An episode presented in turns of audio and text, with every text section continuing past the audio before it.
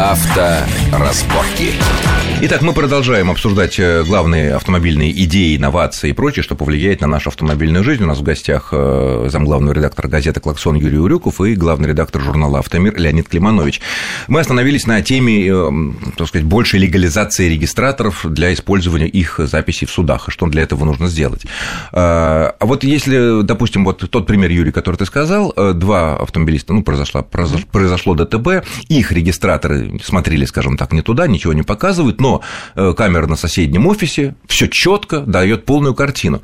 А вот э, в этом случае, ведь мы сейчас этого не знаем в момент ДТП, э, поэтому у нас нет, нет ведь оснований просить сотрудника ДПС внести это в протокол, что вот на этом офисном здании есть, да, и пусть суд истребует у них там. Вот как здесь быть? Потом... Вот правильно. Именно поэтому инспектор ДПС сам должен, вот если у него будет это в служебных обязанностях, скажем так, усмотреть возможность какой-то сторонней видеозаписи, а сейчас камер в Москве полно, это не обязательно офисные камеры. То это есть, а ты искренне веришь, что сотрудник ДПС ДПС за 30 тысяч рублей, который работает, будет вот так по сторонам смотреть. Да, здесь, ну, Нет ли здесь какой камеры, которая Нет. может пролить истинный свет. Вот на том же самом Ленинском проспекте, который утыкан камерами, и то все оказались выключены на профилактике, закрыты листьями, плакатами, когда вот эта история Не, ну, была. Это, это, жизнь, бывает, это да. жизненные реалии, конечно, но а, мы же стремимся к чему? Для того, чтобы жизнь, в общем-то, человека за рулем была, скажем, более простой. Да, там, допустим, инспектор работает там за 30 тысяч рублей, хотя, в общем-то, сейчас, конечно, уже платят им более существенные деньги, а, но, тем не менее, это его служебные обязанности. Почему бы и, собственно, он не должен это делать? Что? Да это, и потом, ну, ну, нет, ну и потом, даже если сразу не внесли в протокол, да, вот, э, допустим, что-то происходит, потом через сутки изымают эти записи. Ну, я говорю, более серьезное какое-то ну, преступление. Там и это является доказательством.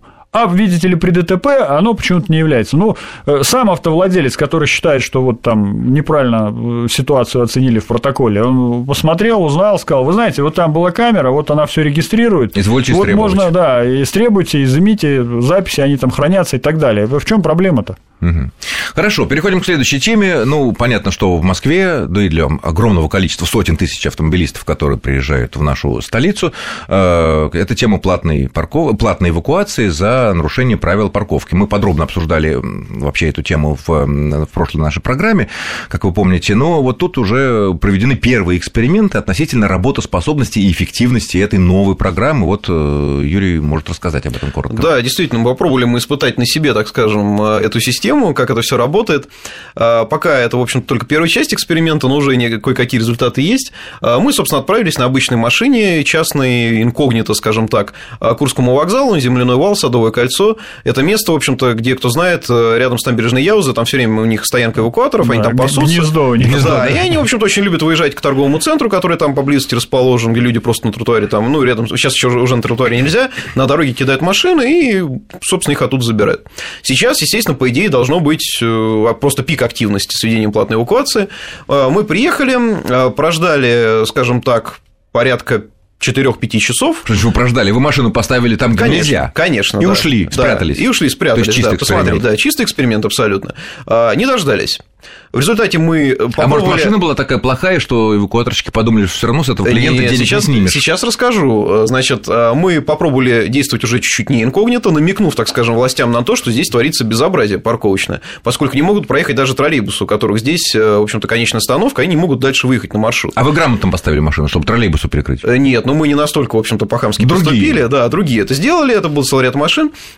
И тем не менее мы намекнули властям, позвонили в службу эвакуации непосредственно, и в ГАИ, что творится безобразие, мы проходим То есть вы это сделали как обычные граждане? Да, сознательно. Сознательно. Ничего, ничего абсолютно не произошло. То есть зато у нас появилась фактура для, в общем-то, другого материала. А что происходит сейчас? Парковка запрещена, мешают проезду троллейбусов, люди все равно стоят в два ряда, никто этого не боится, появляются какие-то темные личности, которые за деньги, там, где запрещена парковка, паркуют людей, в общем-то, это, я На так основании понимаю, чего?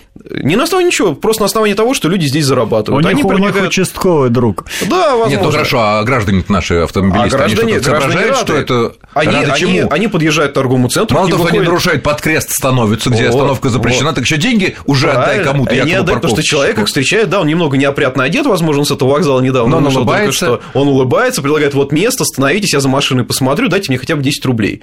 Люди, в общем-то, соглашаются. И э, происходит мимо мимо проезжает машина ДПС. Вот несмотря на все наши звонки в эти службы, ничего не произошло.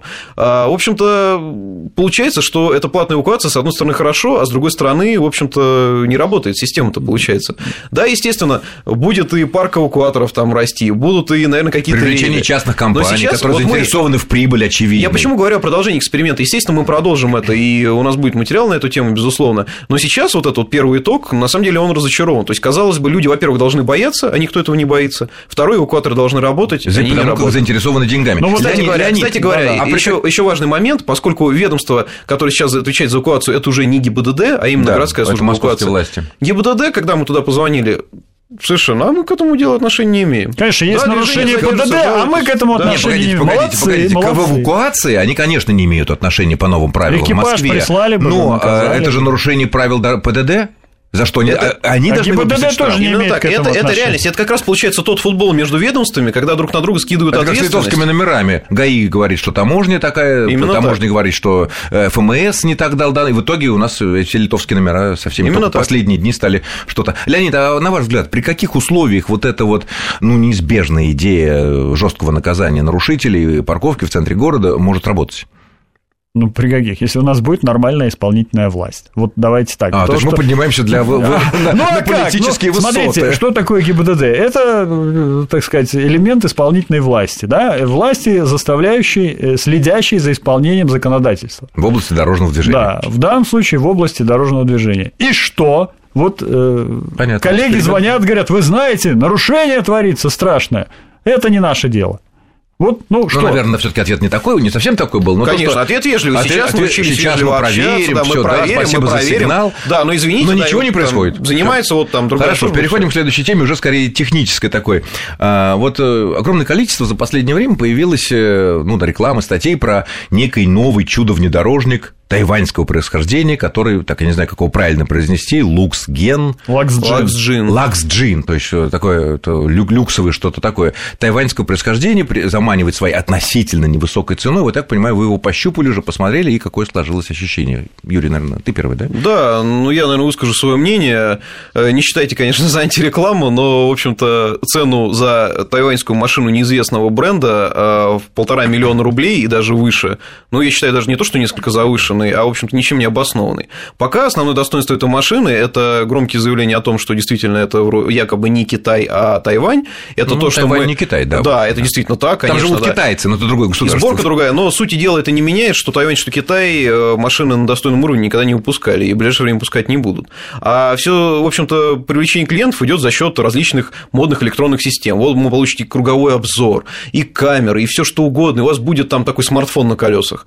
А, шаг, наверное, грамотный, потому что действительно за эти системы у, в общем-то, других автопроизводителей приходится платить немалые деньги. Вот ты сказал смартфон на колесах, но ведь мы знаем, что все айфоны и все айпэды и айподы выпускаются в Китае. Именно так. А проектируется где? Не... Ну, проектируется в Купертино, вот. понятно, в Калифорнии. Собрать и спроектировать, на мой взгляд, это две принципиальные Нет, огромные но разницы. Что касается Алакжина, у них они напирают на то, что у них штаб-квартира напротив э, штаб-квартиры HTC, которая там, в общем, производит один из лидеров да, один из да. лидеров и так далее. Ну, я вполне вот там почти уверен, что, в принципе, электроника у них будет нормальная.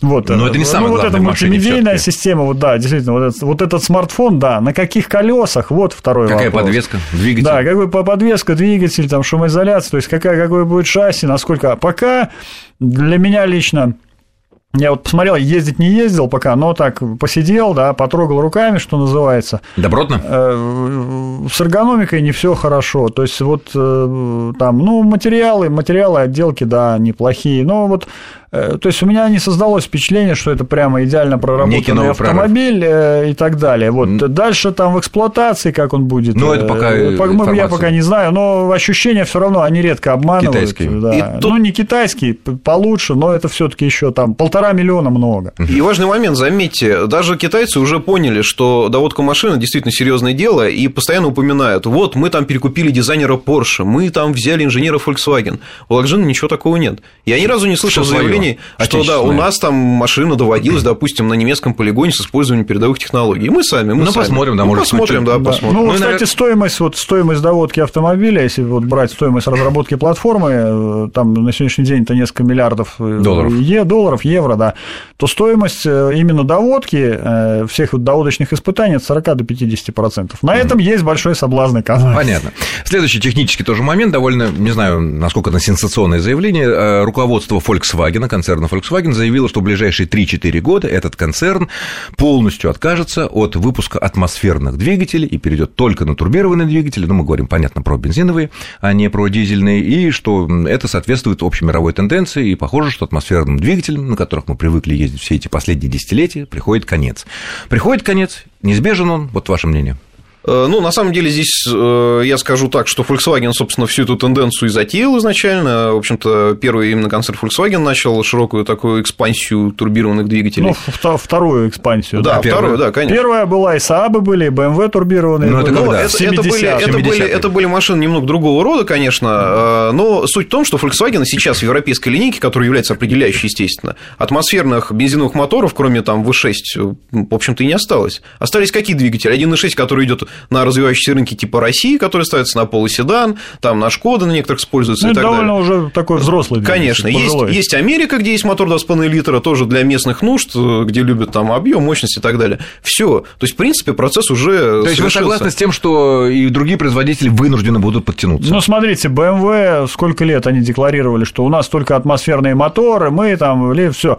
Оп, пять лет назад 4-5 лет назад появляются турбированные, я спрашиваю инженеров, говорю, как так? Они говорят, ну а чего, говорит, с турбиной по нынешних экологических требований и нынешних а, параметров добиться проще. Экология. Рядная шестерка дешевле мотора V8, она легче там, и давай загибать пальцы с преимуществом. Все понятно. Ну, всё. ну что ж, о преимуществах турбированных и атмосферных двигателей мы поговорим, наверное, в какой-то следующей программе, потому что пока еще есть возможность поклонникам больших атмосферников что-то себе приобрести. А пока я благодарю моих гостей, это замглавного редактора газеты «Клаксон» Юрий Урюков. Спасибо, Юрий. И спасибо. главный редактор журнала «Автомир» Леонид Климанович. Леонид, спасибо огромное. Пожалуйста. Э, с вами был Александр Злобин. Всего хорошего. Ну и будьте внимательны на дорогах. Счастливо. Авторазборки.